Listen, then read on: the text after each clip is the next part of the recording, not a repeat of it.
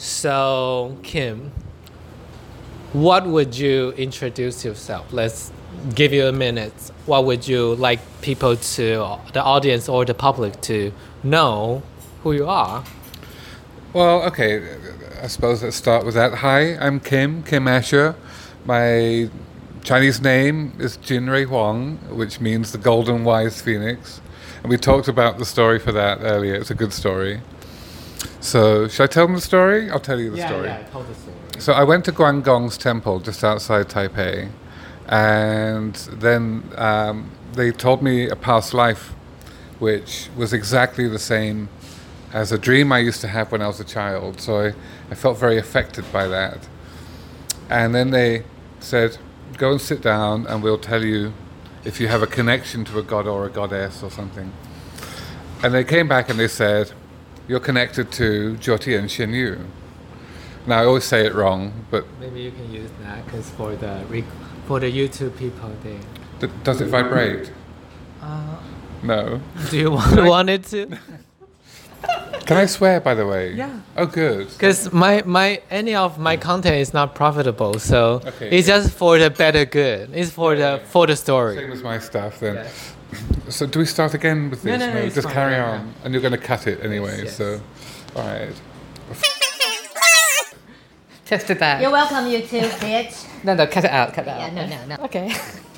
Transvisibility. Look, I'm an old sailor. We'll come to that. So I, I find it hard not to swear. Yes. But anyway, It's fine. so I went to Guangdong's temple outside of Taipei in Shuding, I think it's called. I can't remember. And they, they said you're connected to Jiutian Xianyu. Uh, Did you pay that guy, or it, it, did you ask him? To No, it- it cost do the- money. The, section, yeah. it costs money. Okay. Everything costs money. And uh, then they said that so she Yeah. is the goddess of sex and war, which is perfect for me because I'm happy in both of those. Sex and war. I'm happy with both of those. Do you like war though? I'm good at it. Oh yeah. Doesn't mean. I like it, but I'm good at it. Yeah.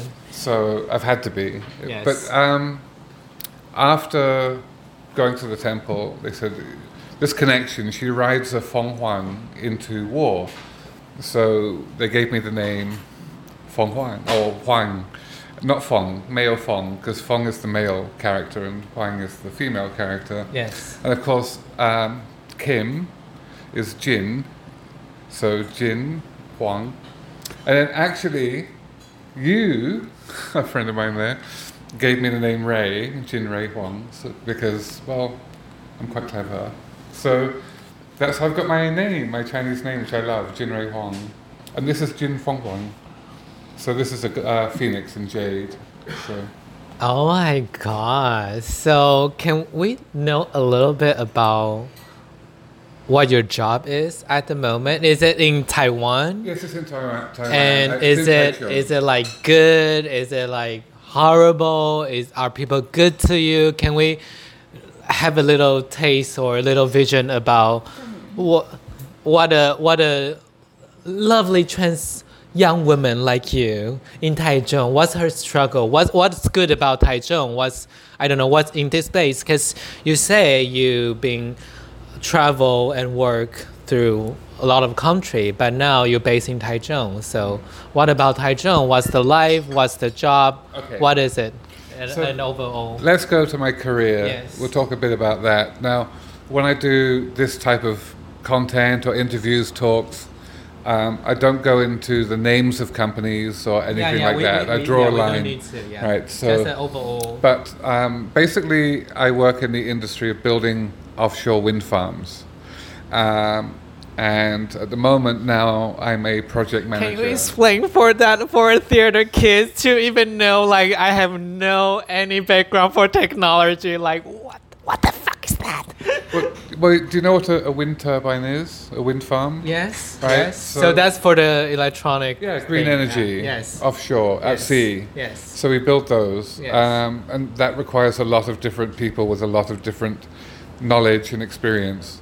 Um, and I've done most of those jobs over the last. Uh, you called me young. I'm not that young. I just use. She's A, a young woman. I use a lot of makeup. so, um, hello, new person. Hi, like the hair. 我们先开始了，但是在啊，我们那个另外一位会呃引导你进入我们的 section 哈。 So um, now, because I'm a bit older and it's quite a male industry, the, it's 98% men in the industry, which to a gay man might sound exciting, but believe me, they're not very friendly to our community. So uh, it's quite a tough industry for someone like me. Um, so over the years now, I work on land and I run parts of those projects from an office where I can go home at night and go to a restaurant and have the internet and all of those things that you can't have when you work on a ship. But I spent about 3,000 days on ships around the world, uh, probably in about 30 countries. I spent about 10 years around the coast of Africa, um, a lot of time in Asia, Australia, Denmark, Norway, uh, everywhere really. So I've been around a bit. I'm an old sailor. That's why I swear a lot. But you you don't you don't miss it, did you? um, I really enjoyed it. Really? Yeah. Like what? Like what's the fun part? Because Well, we- it, it seems so tough. Like all the traveling or the I don't know tough guy. I can. I don't even want to imagine because I've, I've served army for one year. I'm almost kill me. I'm like, I want, I want to go home. Like I cannot even even imagine that. It, it's hard work.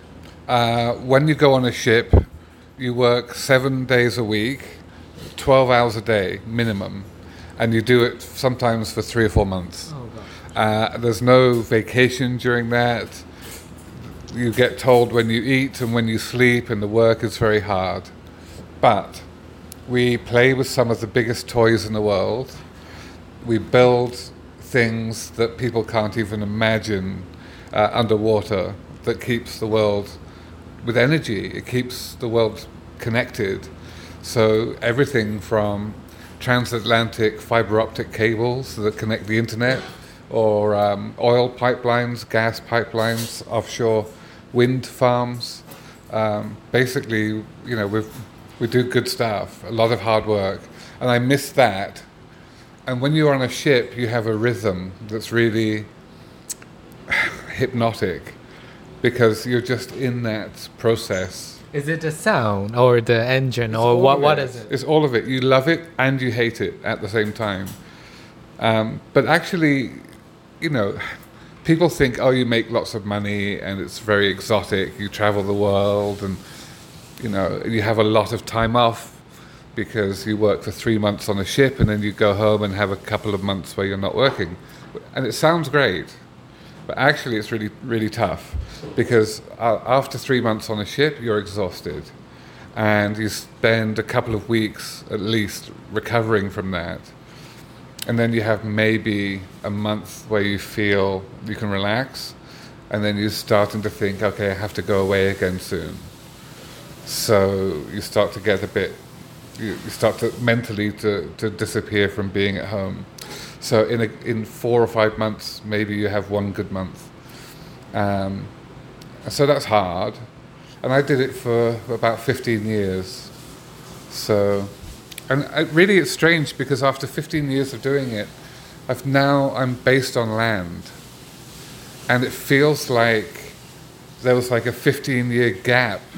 And You're a mermaid now. You go back to the land. Like I have feet again. It, it doesn't. It, it doesn't go with the wave anymore. yeah. Well, So- it's got earthquake a lot in Taiwan though. Well, actually, I find when I'm standing still, I, I sort of move like this, and it's just a natural thing for me to do because I'm used to that motion of the ship. And actually, a friend of mine, actually my boss yesterday, I was waiting for him. We were going for dinner together, and I was standing on the street just like this. And he came up behind me and said, I can tell you're an old sailor, Kim. Like, yeah, I know, Chris, but he is as well, right? So, yeah. So cute. Is there any trans people in your field that you ever met or you notice, or is there a representative out there other than you? Me. Of course, because I've heard. like like there's so many movie people or theater people i mean performer i mean it's obviously because they do all the public thing but I did Uh, my what whole- about what what about in your No, your my- work field? Yeah. I did my whole transition alone. Um, I So did. there's no one to talk I, to. I, I, really. I didn't even meet my first other transgender woman Yeah. until that night where we met. Really? Solange. And that's how long. That was from, the first from, transgender the, woman the, from the therapy I've ever I've ever met.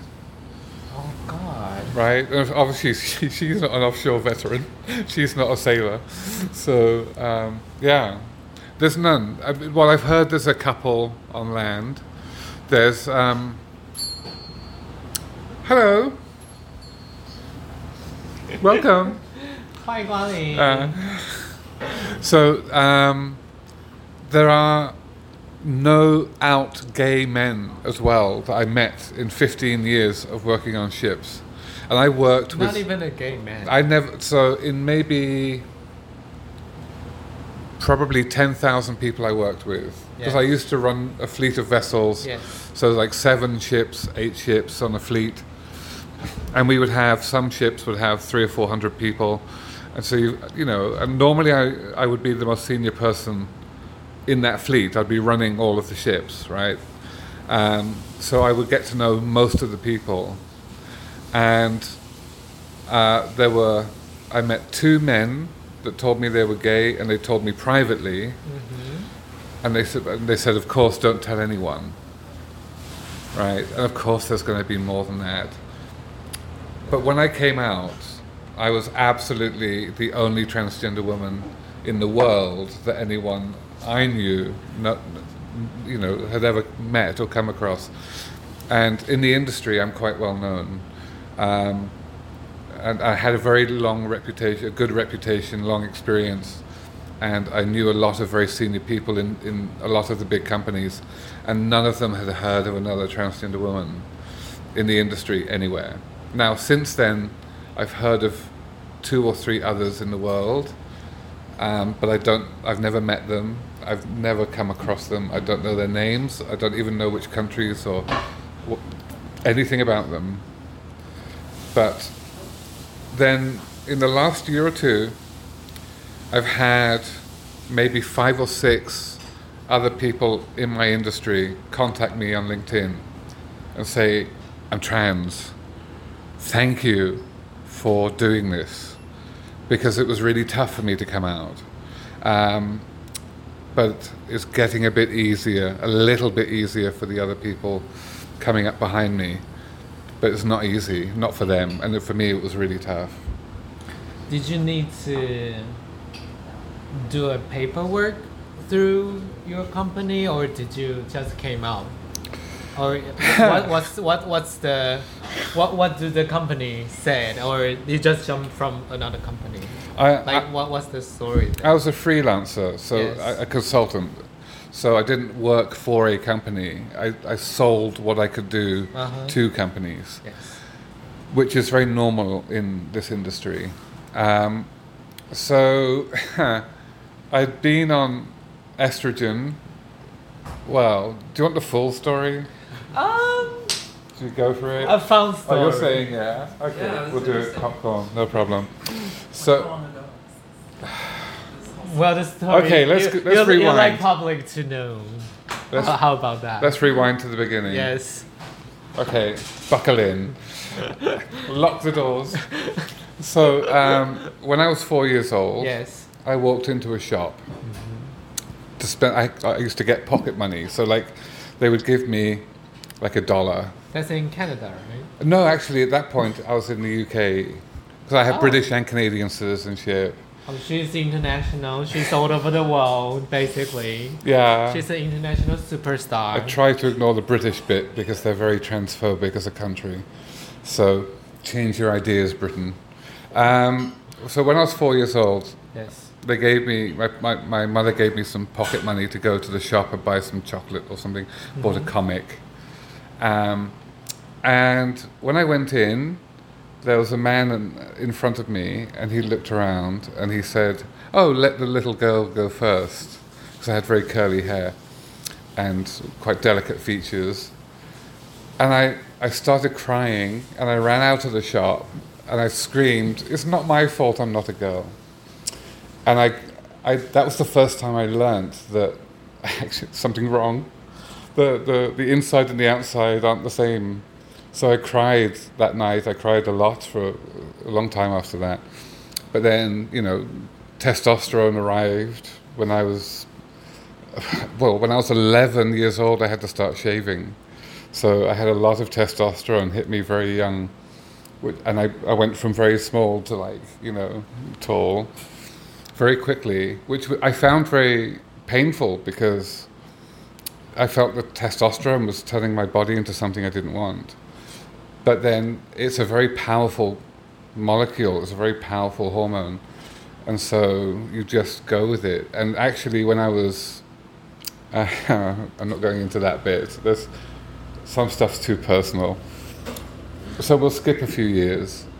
When I got to university at the age of 18 in London, um, I thought I was a gay man. So this is going back like 1990, around that time. I thought I was a gay man. Uh, because there was no language to describe who I was. I didn't think that transitioning was possible. I didn't even really know about it. And uh, so I would go to all of the gay clubs in London where I felt very comfortable. Because you know what our community is like, you know, with Just like whatever. Yes, There's a party?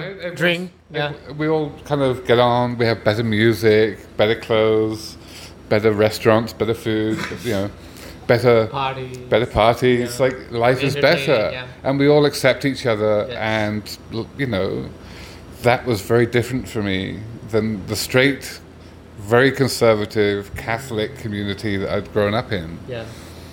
So I felt very comfortable. I thought, I'm, okay, I'm a gay man. But even that didn't really feel right, of course. Um, so I didn't feel correct as a gay man. And then I thought, okay, so I'm not a gay man, so what am I? And I'm bisexual, right? So I thought, well, maybe I'm just a straight man who likes the gay community. So I got married to a woman, and um, we stayed together for quite a long time. But it was a very dysfunctional relationship. We both brought some issues into that, and then as I got older, I'm just, I can't do this anymore. I can't live like this, and th- it felt like a pressure building up inside me. I got suicidal, and I started really not knowing what to do. I got very fat. I put on a lot of weight. Um, and I started taking estrogen, the, the, the, the female hormone, for the first time about 10 years ago. And at that time, I was working on ships. And the one of the other people on the ship, the ship had about 150 people on it. They saw a private email of mine on my computer, and from my doctor about my estrogen prescription and talking about my transition. And within five minutes, everyone on the ship knew. And I was on that ship for another six weeks. And that's when the physical abuse started happening, being pushed around, um, people slapping my ass when I walked past them. I'd wake up the, in the morning, and on my cabin door, there'd be a picture of a chick with a dick and all that kind of stuff, and the comments that people made, and I got really upset by it. Um, and when you're on a ship, it's a very small space. Everything's much more intense because you, it's a world by itself in the middle of the sea. You can't go to land, you can't get off it, so you have to handle it.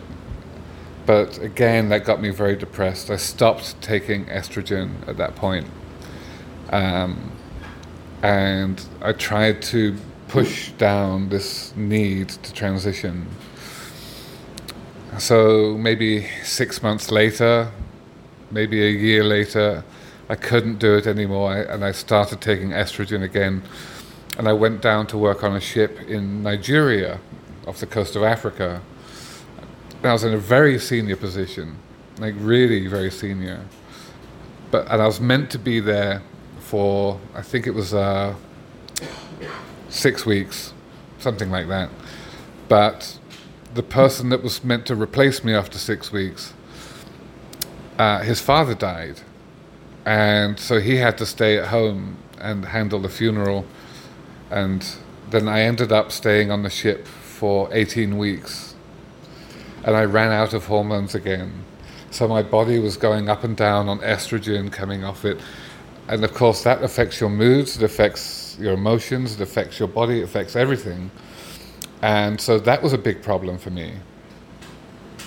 After that, I came back to land and I thought, I can't transition while I'm working on ships. So I took a year off, and again, um, it was a very bad time. Uh, again, quite suicidal, um, very overweight, very depressed. Because when I take estrogen, within one day, my depression disappears. My blood pressure returns to normal. I feel healthy and happy, and everything's really good. And when I stop it, it's unbearable. So then, three years ago, or three and a half years ago, I wasn't working. Um, I had I started estrogen again, and I thought, that's it. If it kills me, I'm staying on it. I'm never stopping this again. And then I got a phone call. We've got a job for you on land in Taiwan. It's only for four weeks, but do you want it? And I said, is it on land? Yeah, okay, I'll do that. I knew nothing about Taiwan. I, I, I knew that there was, you know, the, the revolution in China in the 40s, and then a lot of people came to Taiwan, and Taiwan developed very quickly. That's, that's all I knew. It was very general knowledge. And so I flew down here, and COVID had just started. That's like 2019. November, two, November 2019? Sounds about right. Something Yeah, like that. Talk, talk a little bit about Yeah, the, the Taiwan life Yeah. a little bit. Like So- that sounds a little bit fun, I guess. Like the Well, fun yeah. fun part, because you come to Taiwan because the lane job, right? Because Yeah. you got a four job, four weeks job Yes. a- ahead, but you didn't plan to stay longer No. than that. No. So I came here with. What's the first impression or? Okay, so okay, um, the first impression was actually horrible. What? Yeah, yeah, yeah, yeah. No, Did no. you did you went Kaohsiung or No, Taoyuan? no, no. or- Because the first impression was quarantine. Oh no, that's like two Two two weeks in two hell. weeks. Two weeks in hell. Not in hotel or Yeah, wh- it was a where did they put you? It- They put me in the S Hotel in Taipei, which is okay. It's, it was designed by Philippe Starck. Okay. And, S Hotel. and it's got lots of mirrors. So the- Fancy. it's really quite a nice hotel. Actually, I've been back there last month Okay. and I thought, oh God, I remember all this. Pearl necklace on the outside. isn't it? Yeah, yeah. And and then uh, in the It's got a room, big string of pearls. Is it is it expen- Giant is it expensive? It's a, it's a design. Oh my! It's a It's designer- a designer. it is, it's, and it's actually a nice hotel. Okay. Um, but but you hate it. well, yeah, because I was locked in this room Fourteen days, right? for 14 days, Oh, and uh, what do they feed you? well, that's the thing. The food was terrible. I know, right? I, I've heard they just order random stuff, right? It's all it's like really cheap bento boxes. You know, like seventy dollar, eighty dollar bento Like boxes. every meal. Like every meal, even for breakfast, it was the same. Three times a day, the same seventy dollar, eighty dollar bento box. That's like forty bento boxes. Yeah, uh, but they gave you a choice of the Western menu or the Taiwanese menu. What happened in Western Western- menu? The Western menu was absolutely terrible. what happened? Oh happened? my god, I can't even. I, like, I've deleted those memories because it was just. But so I just ate. Yes. I'm only eating the Taiwanese food. Okay. But then I, there were things I just didn't recognize. And of course, sometimes they put like stinky tofu in the box and stuff like. It's like, Did you hate what it? is this? Did you hate that? Fuck yeah! it was terrible. And after that, So- like, like how how's God. that that four weeks?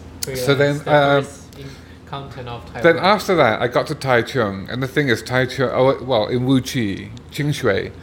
So the port of Taichung is like any port in the world, which Did so- they just figure out everything like the house and accommodation? Or? they, they put me in a hotel, okay, Taichung Gang Jiudian, the Taichung Harbor but not a Hotel, hotel. which I ended up living in for a year.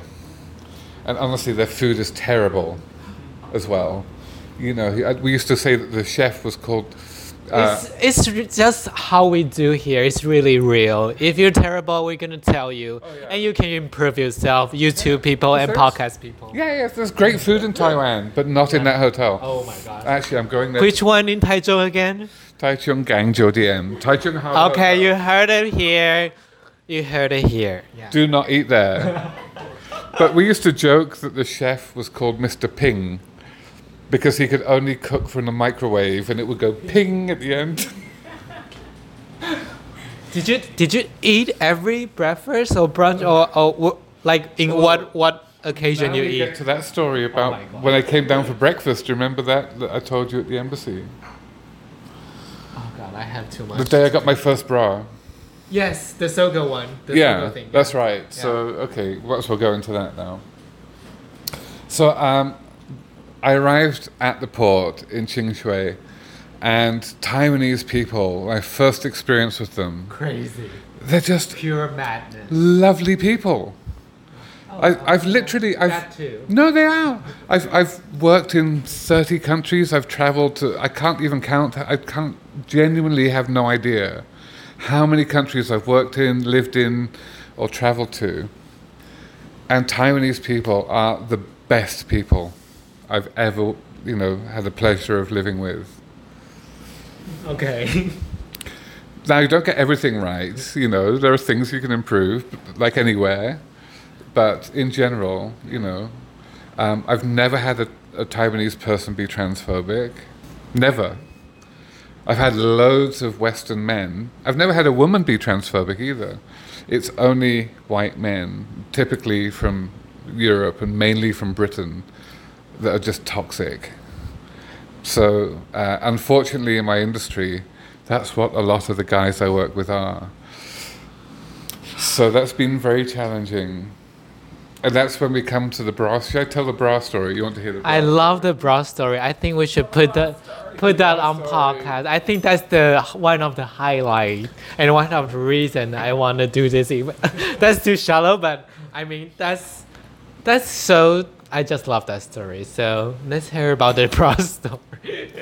That's my favorite. I mean, All right, here we go. So um, don't forget when I and arrived. another six hour because you say you spend the whole day there. Yeah, totally. So yeah, don't forget when I arrived in Taiwan. Yes. At that point, I'd been on estrogen for about six months, but I was still dressing and pretending and presenting as a man um, to protect myself. And actually, my intention was just to take the estrogen because it made me feel normal, but then just carry on working and, and acting like a man in the industry. But then, well, these got too big, too hard to hide. Um, and one day I'm at work, and uh, because of COVID, the company I was working with said to me, Can you just stay in the country? And I'm like, Yeah, okay, I will. So I ended up staying for two years in that job.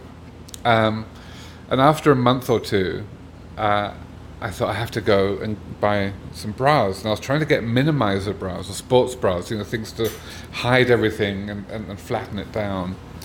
And I went to Sogo, and of course I was looking like a man. I still had like beard and stuff that I was shaving, but I had no makeup, and um, so I, I looked very masculine.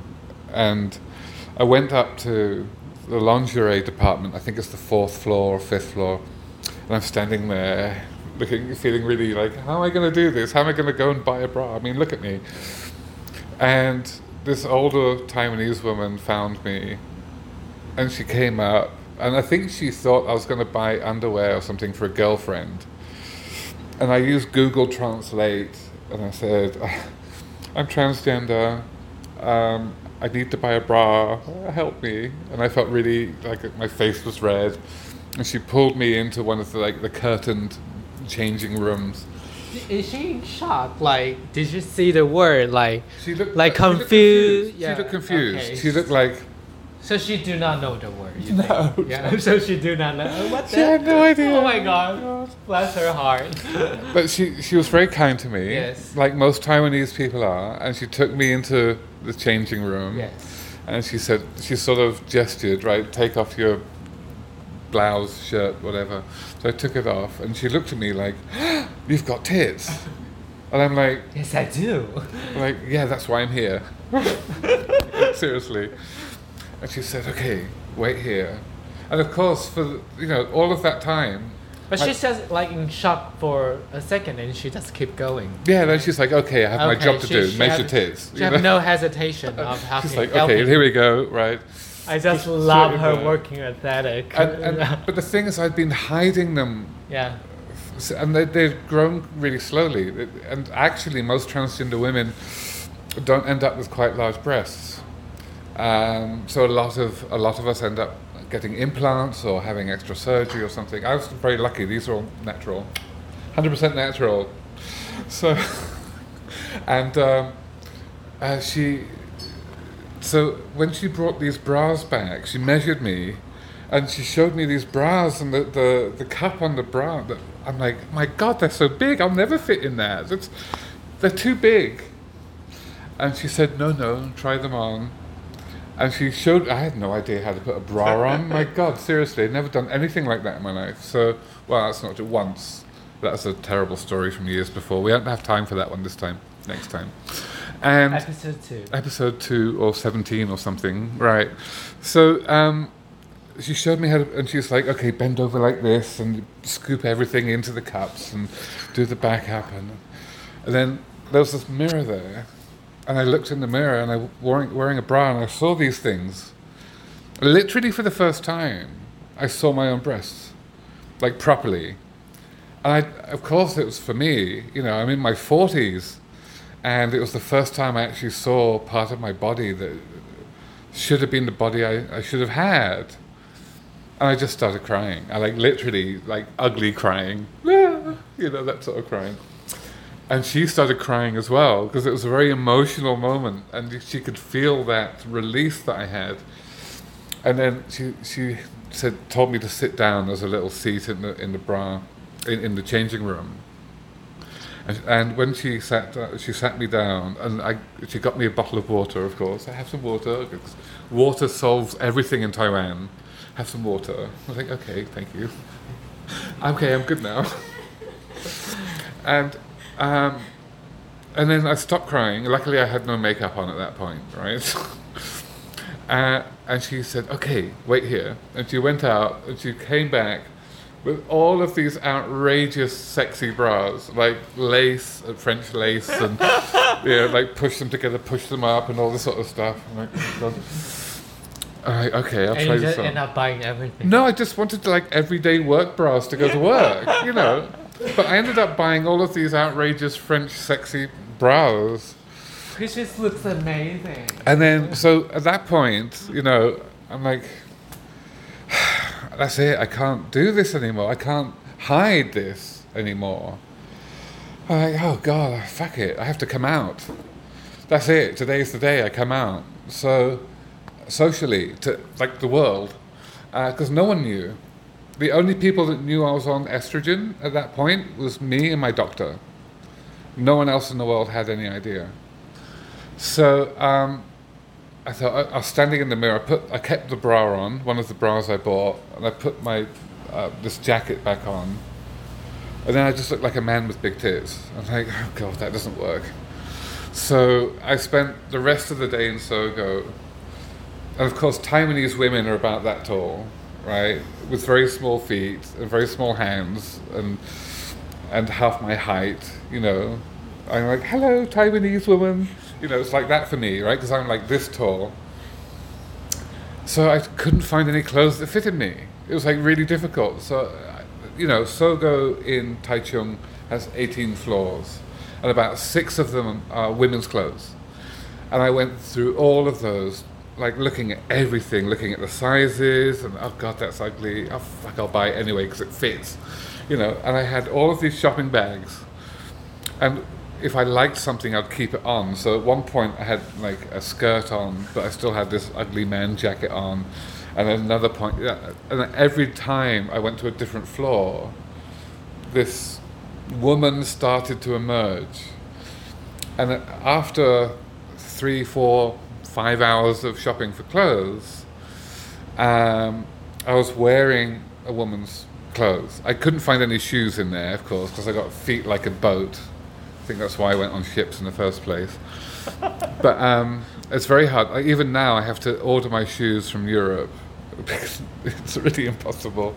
I even considered, like, I, I make all my own clothes, right? So I considered learning how to make shoes as well because really it's difficult.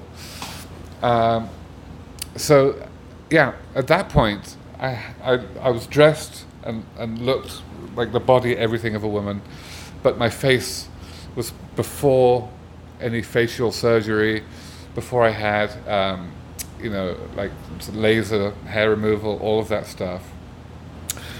Uh, I thought I need makeup. So I went downstairs and I met this amazing woman there called Amber, that's her Western name, working at the Shiseido counter. And she spent hours showing me how to do a cleanser routine, how to do foundation, powder, eyeshadow, um, Just show you the old eyeliner, everything. on the scratch. And then I, and then at that point, I had like this in the mirror. I could, oh my god, there's me. First time I ever saw myself in the mirror, like properly me. Because I used to look in the mirror and I would, I would be in pain looking at what I used to see. And then suddenly I'm seeing this woman there, and I'm like, huh, this feels good. Oh. So, uh, but then I left the ho- left the Sogo. Yeah. Of course, A- Amber, I, I love her for what she did for me, and I still do makeup pretty much like she taught me that day. And um, but and I bought loads of makeup. I bought enough for like three months of everything and stuff that I didn't even need and never used again. But I got a taxi back to the hotel in Wuchi. Of course, now I'm dressed like a woman, looking like a woman. But the, that hotel is filled with these very homophobic, transphobic offshore workers Like 180 rooms in that hotel, and all of them were filled with these sorts of guys that had been very abusive to me in the past. So I was terrified. But there was no way I was changing back. Hello, how are you? 欢迎光临，我呃，你好。欢迎光临。 Don't worry. Just playing with him, don't worry. and um, so I ran to my hotel room. and uh, I stayed in there. It was Saturday evening, and I had to start work again Monday morning. And all of Sunday, I stayed in my room practicing how to do makeup. And then Monday morning came. Uh, I got up. I start. I used to start work at seven o'clock in the morning, and breakfast in the hotel started at six thirty. So I got up at four o'clock in the morning, and I spent two hours doing my makeup by myself for the first time. And my hand was shaking. Doing eyeliner. I'm like, oh fuck, no, oh no, and I was crying while I was doing it. And I was terrified. And then eventually it's like 6:20 in the morning and I'm like okay this is as good as it gets. And I went out of my room into the elevator. And luckily there was no one in the elevator. But then it arrived at the reception on the ground floor. The doors opened and I stepped out and there's like a hundred guys there all waiting to go into breakfast. And they saw me.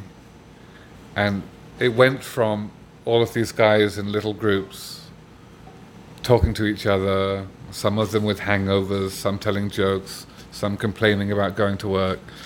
But after 10, 15, 20 seconds, they all went silent. And then one of them started laughing. Another group started pointing at me. And then uh, literally there were a hundred men just laughing at me, making me feel like shit. And I had a choice at that point. It was really obvious to me that I had a choice. I could turn around, get back in the elevator, go back up to my room, strip off the makeup, and hide under a rock and disappear. Or come out fighting. And here I am. 九天玄女， Day. That's why I said I'm good at war. Fabulous! Oh my god! Can we? It, are that during the full first week? Are all happening during that time? It was Or- tough. It was really probably the hardest three months of my life, where um, I was going through the process of getting hair removal, and before any surgery, it was more than three months. It was about nine months, but the first three months were brutal. Like even in the morning, that first morning. When there's a queue of like a hundred guys waiting to go into breakfast, I, I, I just held my head up and I walked out and I stood at the back of the line and then the the guy, and I still remember his face. This, and he was a German guy, came out of the elevator, saw me, and he should have joined the, the line behind me, but instead of like a gap just like between you and me, standing in a line, he stood about five meters behind me, and was visibly like this. And uh, it was like that all the time. Again, sometimes I'd get into an elevator there'd be a bunch of these guys in the elevator that just push me out before the doors closed, like physically, like that, but really hard. I had a drunk guy break into my hotel room, threatened to kill me if he didn't let him do what he wanted to do. I had people punch me. I had people swear at me, call me all kinds of things. I had people making jokes all the time about me to each other. But actually, some of the worst times are when the room would just go silent. People, you know, you walk into the room and it's just everyone went quiet. And of course, I was going through the transition, and it was during COVID, and I was the only person on land for my company at that time, running a fleet of seven vessels, working 12 hours a day, seven days a week. And the only time that we would stop was when there was bad weather, very unpredictable. So I was exhausted with the work. And then I found out as well. So I, I came up after maybe another six months. Um, we were getting to the end of the season, and then there's normally a couple of months break. Um, and I'd saved up enough money to have the big surgery, uh, which I had done by uh, a surgeon in Barcelona who is amazing, one of the best surgeons in the world. This man has built two and a half thousand vaginas. That's a lot. He's amazing. Because I always heard stories from Thailand. yeah, but see the problem with Because we don't have that much budget in Taiwan. Yeah, I know, I know, Yeah. right? But the problem with Thailand, from my perspective, Yes. is Thailand is filled with and has an industry related to lady boys. Yes. And I, I think that most of the time there's a big difference between a ladyboy and a transgender woman. Because most of the ladyboys are gay men that do it because they can make money out of the, the Western guys that have a fetish. And so it's a different thing. It feels more like a factory. It feels more like a, a product, a uh, fetish. A living, living A living plan. toy. I don't know. Huh? Uh, maybe a living method for them. Yeah. Kind of. Yeah. A little bit. And I don't judge them for it at all. I, Yeah, I absolutely, I've got no problem with anyone living their best life, and if for them, if that's their best life. Mm-hmm. But I felt I was that was not the right place for me to do it. And I'd heard about this surgeon in Barcelona who does an incredibly good procedure with a, a very interesting technique. Um, and okay, let's get personal.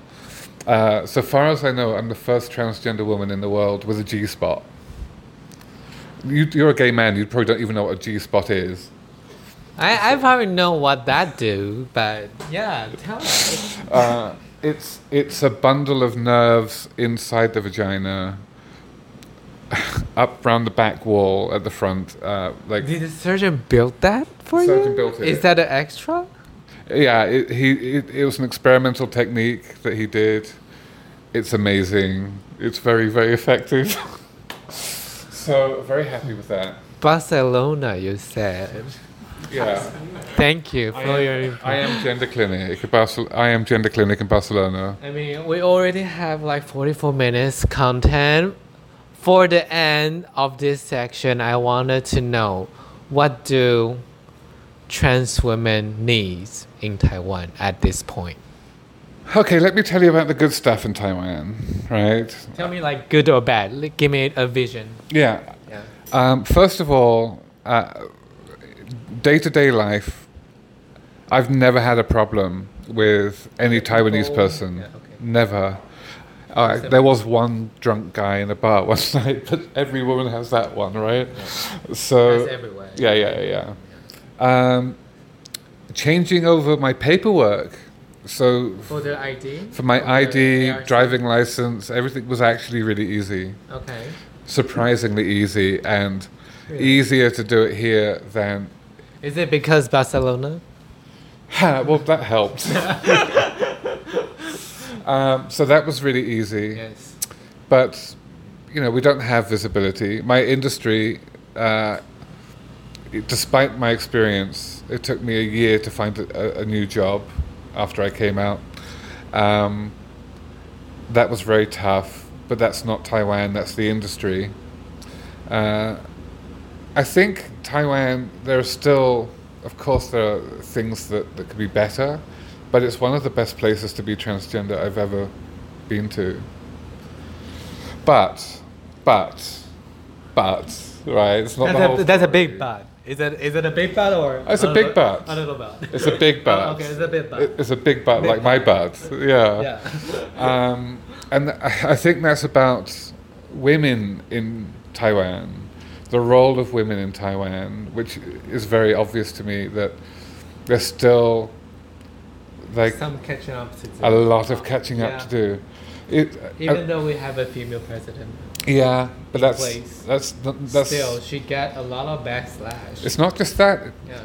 most of the companies, uh, Taiwanese companies I deal with, it's the men that have the more senior jobs. It's like maybe the son of the family, all that kind of stuff. Most of the time he's lazy. Most of the time he's incompetent. Most of the time he has no interest even in the business. But I ask the women working in the company to get things done, and they get it done. So I find that really frustrating that women are still seen as they get the more junior jobs and they're not supported that much and they're not promoted up and they're not given opportunities. And there's And this equal wage. yeah, Yes. and there's this still this very old-fashioned concept that the son should, you know, get all of the access to power and options and opportunities, and and it's totally inappropriate. And I think it's changing. In fact, a lot of the Taiwanese women who are friends of mine don't want anything to do with getting married. They certainly don't want to marry a Taiwanese man because they don't want to become the property of that family. And Taiwanese, it's like dating as a transgender woman, as, as bisexual, right? It's so easy for me to get a relationship with a woman in Taiwan. Like, really easy. Hi, ladies.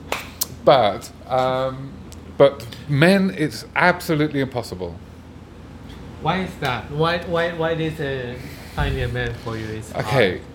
Well, certainly, of course, gay men. I have nothing a gay man wants, right? As you well know. Gay men are kind of fucked up, so I, I cannot say No. guarantee. you. Well, what, what, what I they're got they're a crazy. They're what have I got for a gay man? Nothing, right? So, um, Gay men are crazy. Let's but let's just crazy. gay men. So G- Gay men are nice, Focus crazy. They're part, you know. They're. I, I love gay men. I love hanging out with you guys. It's Yes. because it feels like home. It's our community, LGBT. We're all part of the same family, like that. So, I love that. But then it comes to straight men, right? So, Taiwanese straight men over the age of forty tend to think that they own women, their property. Taiwanese men under the age of 40 are like little boys with no sense of maturity or responsibility. and they, they need their mommy to do e- money everything. Um, a lot of Western straight men are very transphobic. So, you know, on, on Tinder, I've got like 600 likes from men in the first weekend. But they're looking at the pretty pictures. What do they want? Well, they, as soon as I, think I, the first thing I ask them when we have any chat is I'll say to them, uh, "Have you read my profile, or did you just look at the pictures?" And then they read my profile, and on my profile, I'm very open. I say I'm a fully transitioned, post-operative transgender woman. and every single one of them disappears like that. Every single one. The, the Western men. It's What a- about the Taiwanese guy? the Yeah. Taiwanese men, yeah, but I look. I find some Taiwanese men attractive, yeah. but I haven't uh, dated a Taiwanese man yet. Give it a I've try. dated enough Taiwanese women at this point, believe me.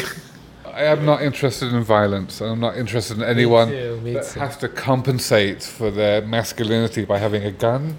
Grow up. It's childish.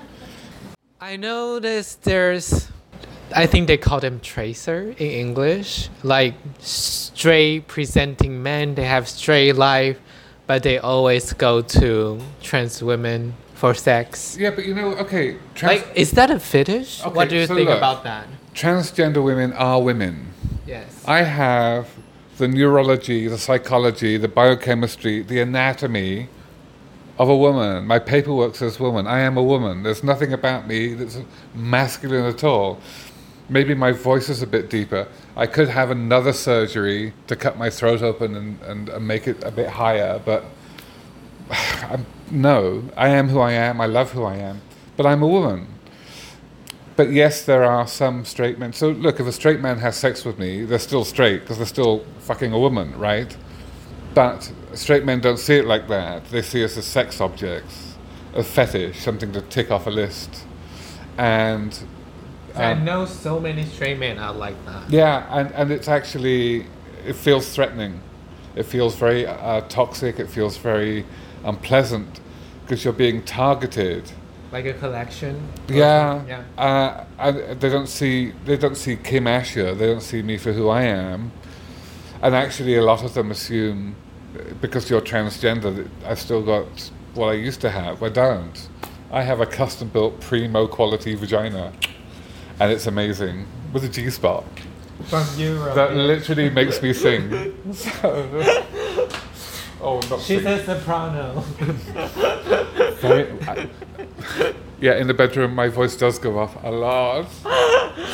So Oh. anyway, God. Thanks for Kim for all the sharing today. I think that's all the time we have today, and this is about uh, we're gonna end our podcast record section, but for the live audience, we still can Any do some questions? Q A for the live audience. Anyone wanna chime in?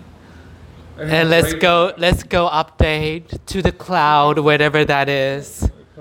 Anyone 有没有人想要问我们 Kim 一些提问的非常精彩的一些提问？Yes. Now, after several months or uh, years since you've transitioned, I guess, um, is your working life become easier, or have people gotten used to it more in some ways? Yeah, I, um, yes, um, I'm, I'm pretty well known in my industry at this point. I had, I used to describe myself as a cockroach with lipstick because I'd survive anything. Um, and I am, that's why I said, I'm, Jiutian Xuannu is the perfect goddess for me, sex and war, because I'm happy to go to war. I've had to. I've become comfortable with it. So at this point, actually, uh, aside from the LGBT activism and being a transgender advocate and all that stuff, in the industry, I speak about industry stuff. And I'm, I think, quite well respected. In fact, Bart, you know me in the industry. Am I respected in the industry? I think some people are even scared of me. Are you scared? People are scared of me. Yeah. Um, I will go up on the stage in front of a thousand people and I will tell them hard truths about the industry that needs to be improved. I'll talk about regulatory frameworks. I'll talk about uh, subsea technology. I'll talk about anything because I'm, I'm genuinely one of the most experienced offshore people in Asia, without any doubt. And um, so I'm respected for that. And now people have got used to the fact that I'm like the token tranny in the room. Uh, they know not to fuck with me. Um, but it was hard to get there. But now I'm there. I am fierce about it. I am out loud and proud. Thank you for asking. I am. I love that. Do we have more? Do we have another one? 还有没有？有没有曹有没有问题想要问我们的 Kim？他说他是九天玄女啊，对，最喜欢他的最爱的九天玄女，因为他 是性爱与战争，他都很擅长。 他说他在那个关公庙那边，人家帮他看他的前世今生，是是是。然后就是结跟九天玄女有结缘。你们等下可以聊，我帮你翻译。对，有吗？你有没有想要问？你有没有问题？我可以帮你翻译。有没有什么？目前没有，有吗？后面还有没有？亲友团想要吐槽也可以，觉得故事好像不是这样。If you if you don't think the story is told that way, you can you know chime in and like, I don't think so. This is how the story goes. Like, say anyone anyone want to challenge Kim? No, They wouldn't dare. I know. I guess not. I guess not. I I have several friends here anyway who, Yes. who know me well enough. Uh, I, yeah, I think know, we're gonna end our podcast and our night tonight from here. And thank you everyone to come to Dacelo and thank you everyone to come today for Kim Asher's lovely story sharing tea time tea party tonight. Thank you guys. Bye. See you next time. Thank you, Kim. Thank you, Shishini. Bye bye. Bye.